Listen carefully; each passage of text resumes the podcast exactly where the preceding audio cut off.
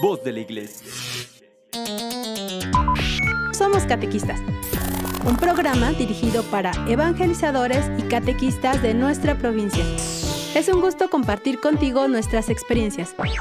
Iniciamos. Hola, hola amigos, ¿qué tal? Ya estamos aquí en tu programa, estamos catequistas. Yo soy Liz Ortega y es un gusto estar contigo este jueves, un juevesito rico, ya tarde. ¿Por dónde vas? ¿Ya llegaste a tu casa? ¿Estás en el trayecto? ¿O tal vez vas a ver este programa de una forma no en vivo, ¿verdad? ya supiste que el día de hoy fue la inauguración de la casa sacerdotal. Bueno, ¿recuerdas que hace ya pues ya bastantes meses que nos invitaban y nos platicaban de este proyecto, ¿no? Incluso que nuestro apoyo pues era muy importante que existiera un lugar para los sacerdotes mayores de nuestra diócesis. Y gracias a Dios, el día de hoy pues ya se inauguró. Por ahí busca en la página de la arquidiócesis y vas a encontrar toda la información para que pues toda la iglesia que somos de Tlanepantla estemos conscientes y en comunicación de saber todo lo que sucede dentro de nuestra arquidiócesis. Así es que, ahora sí que en este pequeño paréntesis, pues no olvides revisarlo y buscarlo para que conozcas pues todo este proyecto. Seguramente, o si tuviste la oportunidad de ver la transmisión, pues ahí coméntanos, pasó esto, ¿no? Pero si no, búscala y te vas a enterar de todo, pues lo que ha sido este proceso de este proyecto para nuestra diócesis. Y pasando a lo que es nuestro programa, hoy no sé si te acuerdas que la semana pasada empezamos a hablar acerca de esta parte de los sacramentos. Y bueno, hoy específicamente vamos a irlos así desmenuzando como el pollito y vamos a hablar de estos sacramentos que nos inician en la fe, que son tres de los siete sacramentos, lo que es el bautismo, la confirmación y la Eucaristía. Son estos tres sacramentos los que son parte de nuestra iniciación en la fe. Pero quiero que pienses algo. ¿Te acuerdas tú de cuando eras niño? Aquellas veces cuando empezaste a dar tus primeros pasitos o que tus papás platicaban. Ahora los papás de ahora son muy modernos y están súper atentos con el celular y graban todos los momentos de sus hijos. Pero antes, pues yo ah, en nuestros tiempos ah, recordarás pues solamente lo que te platicaban tus papás, ¿no? Porque no hay una evidencia así como tal o no todos tenían acceso a poder grabar aquellos momentos maravillosos. Conforme fuimos creciendo y cómo fuimos cambiando, pues lo podemos ver en las fotos, ¿no? Pero vamos creciendo una, no solamente físicamente, sino en nuestra mentalidad, en nuestra manera de ver el mundo, de conocer. ¿Y qué tiene que ver esto con los sacramentos? Pues muy importante y tiene mucha relación. La parte de iniciación en la fe nos recuerda que nuestra fe pues va también teniéndose por distintas etapas. Y quiero mm, empezar con la parte del bautismo. Eh, decía, el bautismo, la confirmación y la Eucaristía son sacramentos que nos ayudan en esta mm, caminar en distintas etapas de nuestra vida. El bautismo, pues, es esta puerta que se nos abre a nuestra vida de fe. Es sabiendo nuestros padres, ellos teniendo esta fe católica, que teniendo una fe y una religión, pues es importante tenerla para todos los miembros de su familia. Y cuando somos bebés, ellos, con tanto amor que nos tienen, deciden que seamos parte de esa fe. Hay algunos que dicen, es que ¿por qué no dejan que se elija si están bien chiquitos y los llevan casi a la fuerza porque no se pueden defender? Yo te voy a poner un ejemplo muy sencillo. El amor que sienten los padres cuando ven a su hijo, no van a decir, lo voy a guardar y se lo voy a dar hasta que sea consciente de este amor que le tengo y voy a esperar a que sea más grande. Me lo voy a guardar todo este amor. No, la verdad es que los ves desde pequeños, la primera vez que te lo entregan en, en las manos, y desde ahí te enamoras de ellos, ¿no? De esa cosita de carne que va creciendo cada día más. Pero no puedes controlar ese amor que sientes por ellos. Y se lo quieres dar desde el momento en que sabes que va a llegar a tu vida. Eso mismo pasa con la fe. Ellos, nuestros padres, conocen nuestra fe o conocen su fe, dejando a un lado la parte social, ¿no? Pensando que no les preocupa la parte social, sino la fe. Y ellos sabiendo que es algo tan hermoso, no pueden esperar para podérsela compartir a aquel a quien aman, que es su hijo. Por eso lo llevan tan pequeñitos a vivir esa fe, abrir esa puerta donde es la primera puerta de la iniciación cristiana. ¿Sí? El bautismo es esta primera puerta que nuestros padres nos abren, pero que nos llevan para empezar a vivir en la fe. Ellos nunca desearían algo malo para nosotros. Por ello es que toman esta decisión. Así es que si alguien alguna vez te cuestiona que por qué tan pequeños y que la iglesia y demás, dales este ejemplo del amor. Cuando alguien ama demasiado, no se espera hasta que lo pueda comprender. Lo da y sabes que en el proceso siempre vas a ver que es amado. Y la fe es igual. Y también saber que en el proceso del bautismo, en esta parte de la iniciación de la fe, es el primer camino que o el camino que nosotros empezamos a tener en el proceso de nuestra vida. Lo siguiente es la confirmación. No sé si alguno de ustedes se acordará que antes confirmaban a los niños muy chiquitos. De hecho, yo me bautizaron y el mismo día que me bautizaron se vinieron aquí a la Catedral de Tlanepantla a confirmarme. O sea, el mismo día que fue mi bautismo, ese mismo día fue mi confirmación, imagínate. Eh, pues era un bebé. Ahora, pues ya hay una edad donde te piden para que tú puedas recibir el sacramento de la confirmación.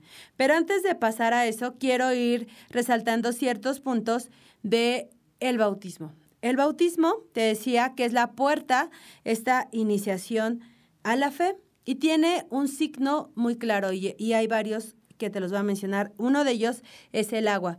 El agua es este signo de purificación que se da ese signo de limpieza que se da. Y cuando el sacerdote va a bautizar al niño, eh, la tradición dice que debe de sumergirse tres veces, pero generalmente lo que hacen es vertir tres veces el agua sobre la cabeza del niño, ¿no?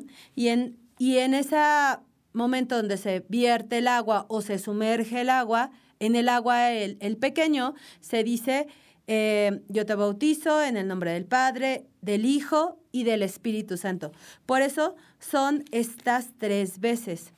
Ahora, ¿qué se le exige al candidato para ser que va a ser bautizado? La única condición, ay, ya me había tardado en que se me trabara la lengua, ¿verdad? La única condición que se le exige al candidato es querer recibir la fe. En este caso, como es el bebé, los papás y los padrinos fungen como testigos para que, eh, ahora ser testigos, ellos mencionen que quieren recibir la fe. Incluso no sé si te acuerdas, si eh, cuando te invitaron al bautismo de algún sobrino o de tu hijo, o en la parroquia hubo uno y tú estabas ahí presente porque ibas pasando. Ah. Y el padre, el sacerdote pregunta, ¿qué quieren para este niño? Y los papás y padrinos eh, responden, queremos el bautismo, ¿no? Ahí es donde se está confirmando esta parte de querer recibirlo. Es una de las condiciones que, que se está. Podrían decirme, ay, es que si están ahí es obvio que quieren recibirlo. Bueno, se necesita esta parte oral, en voz alta, que se mencione para que la, los invitados escuchen como parte de la iglesia y como parte del pueblo de Dios que quieren serlo, o sea, no, no solamente es pensar o suponer, sino decirlo en voz alta, ¿no? Dar ese testimonio. Ahora, eh, el bautismo tiene como tal, les decía, la parte del elemento del el agua y también de la túnica o la vestidura blanca, porque son esos signos de purificación que el pequeño está recibiendo o en preparación para el sacramento que va a realizar. Em, yo te comentaba la ocasión anterior que este sacramento, ¿quién lo puede realizar? Obviamente el sacerdote, el diácono, em, cualquier persona que haya recibido ya el sacramento, porque hay algunos casos extremos donde hay bebés que pueden estar muy enfermos y entonces el sacerdote delega a alguien para que sea ese testigo de la realización de este sacramento. Y te decía, solamente se realiza una vez, o sea, no... Hay algunas personas que, bueno, ven que el bebé se recupera y lo llevan con el sacerdote. Bueno, ya nada más es como una ceremonia de acción de gracias, porque como es un sacramento que solamente se puede realizar una vez en, en la vida, o sea, lo puede recibir solamente una vez, no es este como combo todas las, todas las veces que se te ocurra, no, nada más es una vez. Y bueno, las circunstancias pueden ser muy diferentes. Ahora, ¿qué ocurre en el bautismo? Ocurre que somos parte de la iglesia, empezamos a, ser parte de ser hijos de Dios. Una vez escuchaba que un padre les preguntaba a los niños, eh, nosotros, ¿quiénes son hijos de Dios? ¿no? Y todos decían, todos los que somos bautizados. Y eso, ok, es correcto. Y le decían, tú eres hijo de Dios y ¿cuántos hijos de Dios hay? ¿no? Y pues los niños respondían que todos otra vez. Y el padre les dijo, pues no es cierto. A ver, vamos a decir el credo. Y, y en el credo dice, creo en un solo Dios, hijo de Dios. O sea, creo en un solo hijo. Ah, o sea que solamente hay un solo hijo de Dios, que es Jesús. Y me van a decir, ay, entonces, ¿qué tiene que ver el bautismo? Me han engañado y no soy hijo de Dios. No, no, no. Em, Dios nos ama tanto que Él toma la iniciativa de estar presente en nuestra vida desde el inicio, ¿no? Desde que estamos en el vientre de nuestra madre, lo dice eh, la palabra de Dios, Jeremías. Eh, yo te conozco desde, que estabas en el vientre de tu madre, ¿no? Entonces, Dios nos conoce desde antes, pero nos ama tanto que nos adopta como hijos de Dios, que es diferente. Entonces, nosotros somos hijos adoptivos de Dios, ¿no? Su único hijo es Jesús y nosotros somos sus hijos adoptivos. Esto a lo mejor a ver si se los comentamos a los chicos es un poco complicado, pero también serviría mucho. Em, hay veces, hay familias que tienen hijos que los han adoptado. Y la verdad es que este ejemplo sería magnífico para ellos para saber que son parte de una familia, que también nosotros hemos vivido eso. Y nosotros como catequistas o evangelizadores olvidamos este pequeño detalle y no saben cuánto le ayudaríamos a los pequeños que son adoptados para vivir en, su, eh, esta unión en su familia. Entonces, este, tómalo en cuenta, lo puedes plantear de muchas formas, pero sería muy interesante porque ayudaríamos también a otros más. Entonces, el bautismo, pues nos hace esta parte de ser, eh, abrir la primera puerta para ser parte de la iglesia, para ser hijos adoptivos de Dios. Interesante. Bueno, es necesario que nosotros vayamos haciendo conciencia de que empezamos un camino de vida en la fe. Sí, estábamos chiquitos, es como cuando nuestros papás nos tomaban de la mano para aprender a caminar y ya cuando aprendimos nos soltaron y corrimos. Eso pasa en el siguiente sacramento, que es la confirmación. Pero vamos a hablar de este sacramento después de un corte. Gracias por seguir en tu programa. Somos catequistas. Regresamos.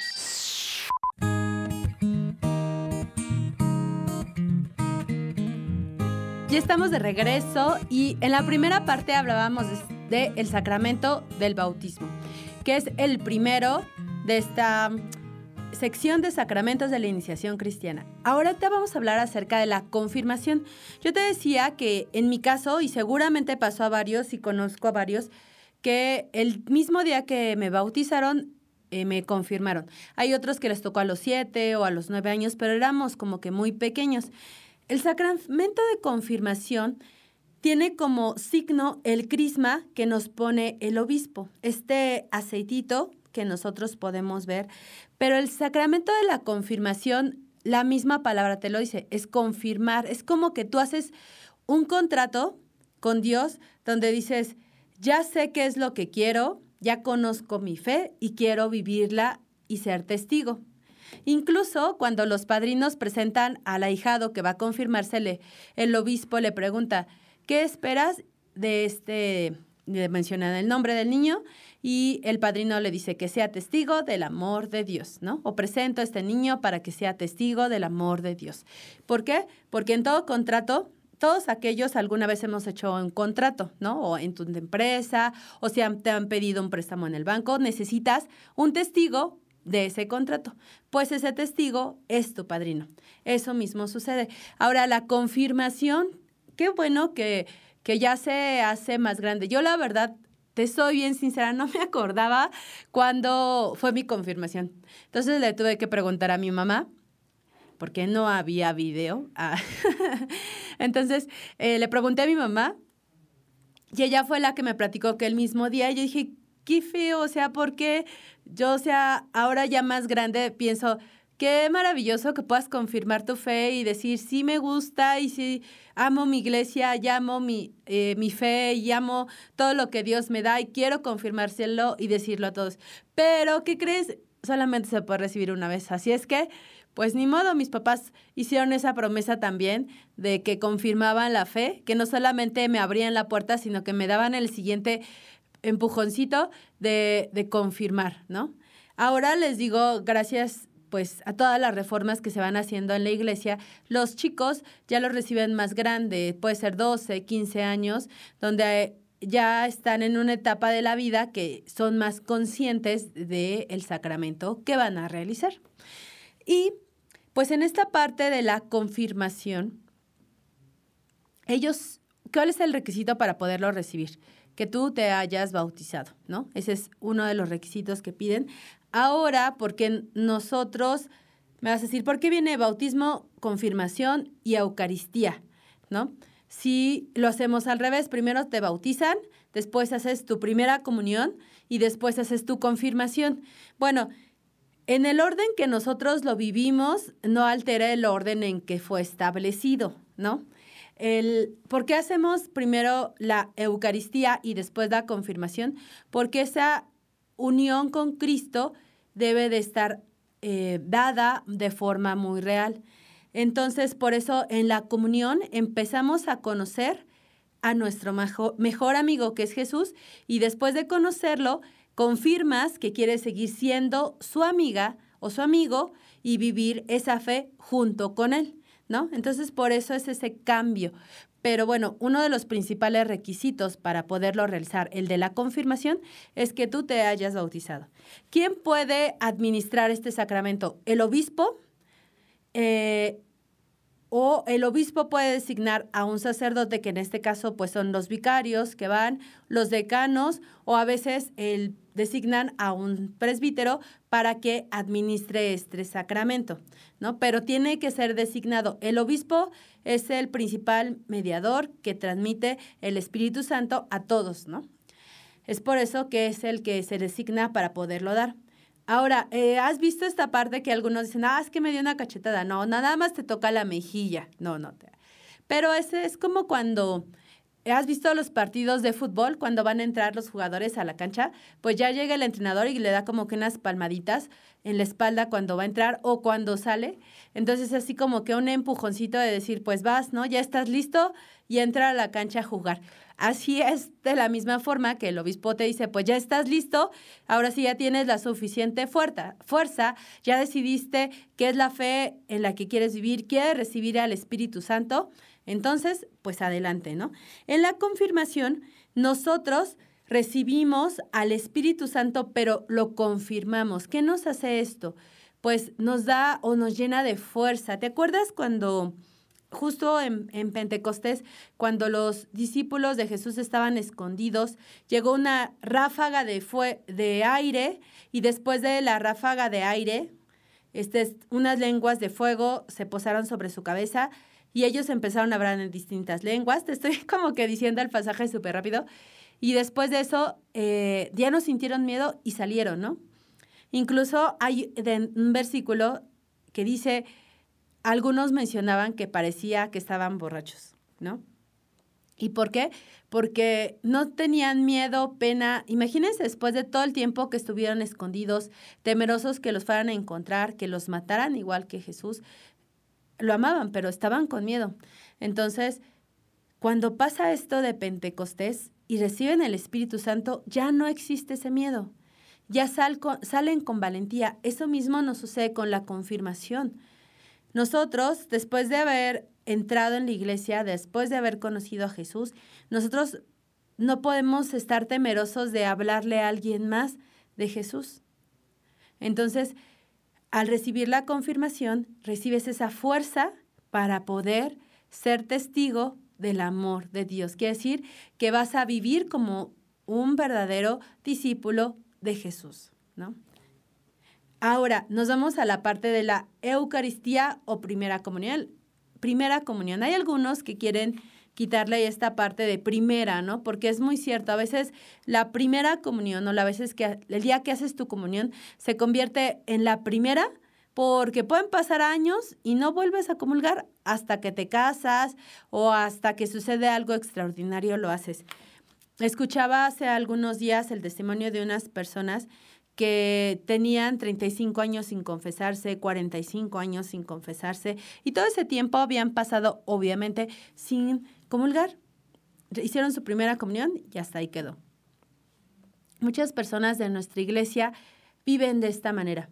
Entonces, en la Eucaristía, que nunca se convierta que fue tu primera comunión y tu última comunión, a veces, ¿no? Entonces, en la comunión, el signo que nosotros encontramos es el signo de el cuerpo y la sangre de Cristo, que es el vino y que es la hostia, ¿no? Para los niños a veces es un poco complicado eh, eh, la parte de decir es que, ¿qué tal si se me cae? Y es que, tal si el vino sabe feo? Y es que, ¿qué tal si hago gestos? Para ellos se preocupan en esa parte, pero por eso podemos hacer mención y retomar todos estos videos que ahora podemos encontrar gracias a la tecnología en Google. Eh, de los milagros eucarísticos, ¿no? De no ver qué es el pan, qué es el vino y todos estos milagros que han sucedido a través de los años eh, en nuestra iglesia, demostrando que Jesús está ahí. Y entonces, fíjate, en el bautismo, nosotros es nuestra primera etapa de vida. Entramos en la iglesia, se nos abre la puerta y entramos. Con la confirmación, confirmamos que queremos o hacemos ese compromiso de querer vivir en esa fe valientemente. Pero con la Eucaristía o con la comunión, Jesús nos dice, yo soy el camino, la verdad y la vida. Y también le dice, el que coma de mí nunca tendrá hambre. Y entonces, con su alimento que él, se nos da como alimento, es decir, yo estoy dentro de ti, ese mismo alimento lo debemos tener constantemente porque tú y yo no comemos una vez al día. Bueno, a lo mejor y sí, ¿no? Si tuviste mucho trabajo, muchas cosas, o si bien te va dos y a veces es por la situación económica. O hay algunos que comen poquito porque pues así quieren mantenerse muy en línea, pero necesitan un alimento. Nosotros como católicos también necesitamos un alimento. Incluso aquellas personas que hacen ayuno, que es pan y agua, necesitan un alimento. Ese alimento que nosotros necesitamos es la Eucaristía. Por eso es tan relevante que no la vayamos reduciendo a una sola vez o, o una visita de vez en cuando, una visita que se me da cuando me acuerdo o porque sucede algo en mi vida. Y tengo que realizar la Eucaristía, la comunión. No, la Eucaristía es ese alimento que se nos da para estar en comunión, común, unión con nuestra iglesia, participando del cuerpo de Cristo, siendo un solo cuerpo. No sé si, híjole, hay una película de Guerra de Titanes, creo que se llama. Ay, no me acuerdo mucho, pero bueno, es un robot que lo van armando pues de distintas piezas y el robot necesita todas sus piezas para pelear, ¿no? Eso mismo pasa como nosotros con la iglesia. Todos nosotros somos parte importante del cuerpo de Cristo y necesitamos de todas las piezas para pelear y salir adelante. Si nos hace falta el dedito chiquito, inténtalo. Intenta un día eh, escribir, hacer tus cosas sin un dedo y a ver cómo te va, ¿no? Incluso con este, ¿no? El pulgar que tú dices, ay, no sirve para nada más poner el sellito cuando voy a votar o, o hacerle like. No, el pulgar te sirve para sostener. Intenta agarrar las cosas, es muy complicado, no hay palanca. ¿Por qué? Porque todas las partes de tu cuerpo son importantes, todas. No, no algo te sobra.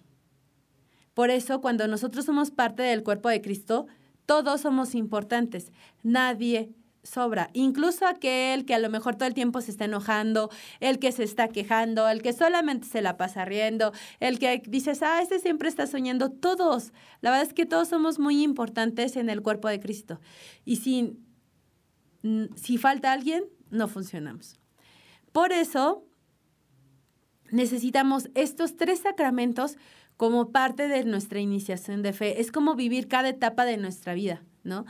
Estamos chiquititos, vamos creciendo, vamos madurando, vamos entendiendo nuestra fe y la vamos viviendo, pero es un constante.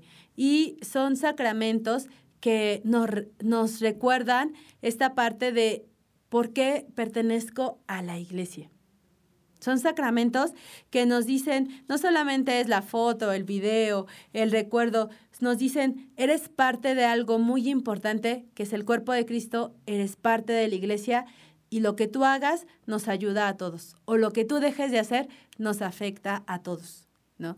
Siempre eh, recuerdo la frase de la Madre Teresa de Calcuta, Santa Teresa de Calcuta, que pueda hacer para mejorar mi iglesia, me cambiaría a mí mismo. Entonces, ¿qué podemos hacer para mejorar nuestra iglesia? Vivir nuestros sacramentos de iniciación como tal, de una manera plena. Tienes el bautismo, a lo mejor hay algunos catecúmenos, pues que lo reciben. Catecúmenos son el grupo de personas ya grandes que, que lo reciben. Pero no importa la edad que lo hayas recibido, si lo recibiste desde pequeño, qué bueno, es con el bautismo empieza a ser parte de algo. No eres alguien vagando por el mundo sin sentido, eres parte de algo. Con la confirmación sabes que debes hacer algo con tu vida. Y con la Eucaristía te alimentas para tener fuerza de seguir adelante.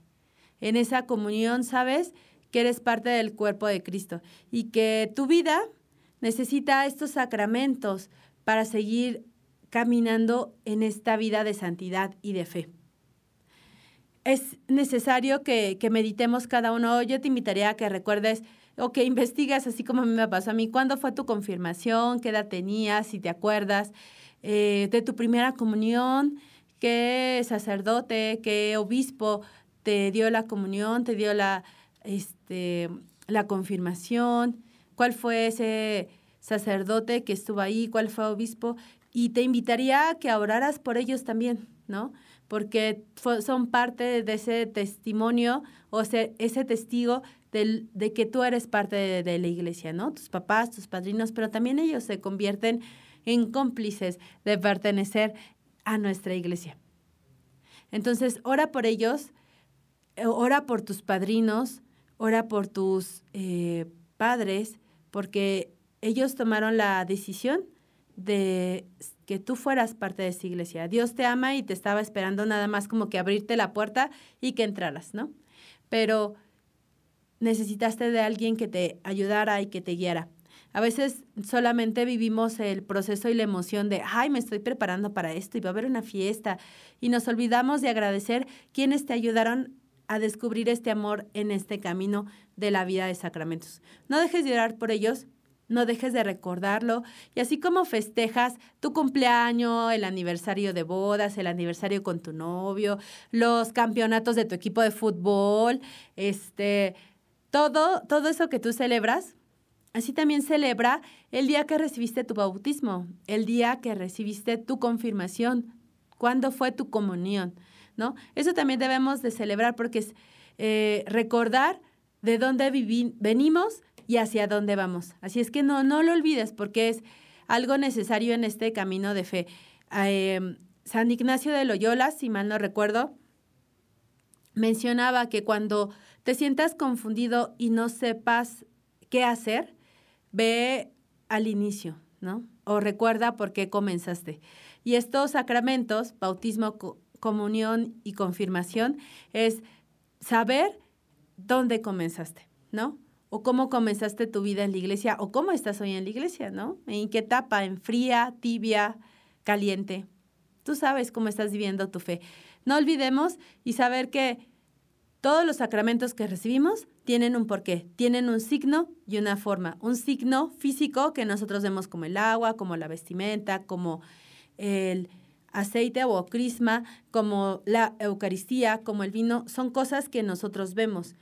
Pero también hay otras que, que lo necesitamos ver.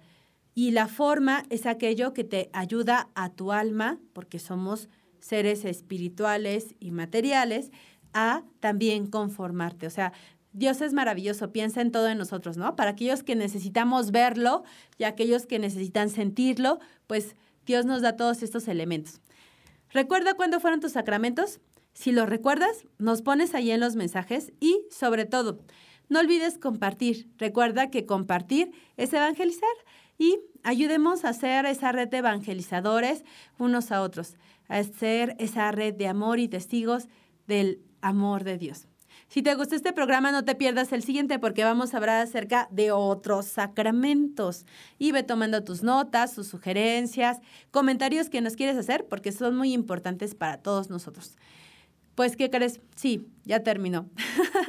Se nos ha acabado el tiempo y si Dios lo permite, nos vemos la siguiente semana, el próximo jueves a las 5, aquí en tu programa de Somos Catequistas. Yo soy Liz Ortega, que Dios te bendiga y que tengas una muy linda tarde. Nos vemos la siguiente semana. Hasta la próxima. Bye.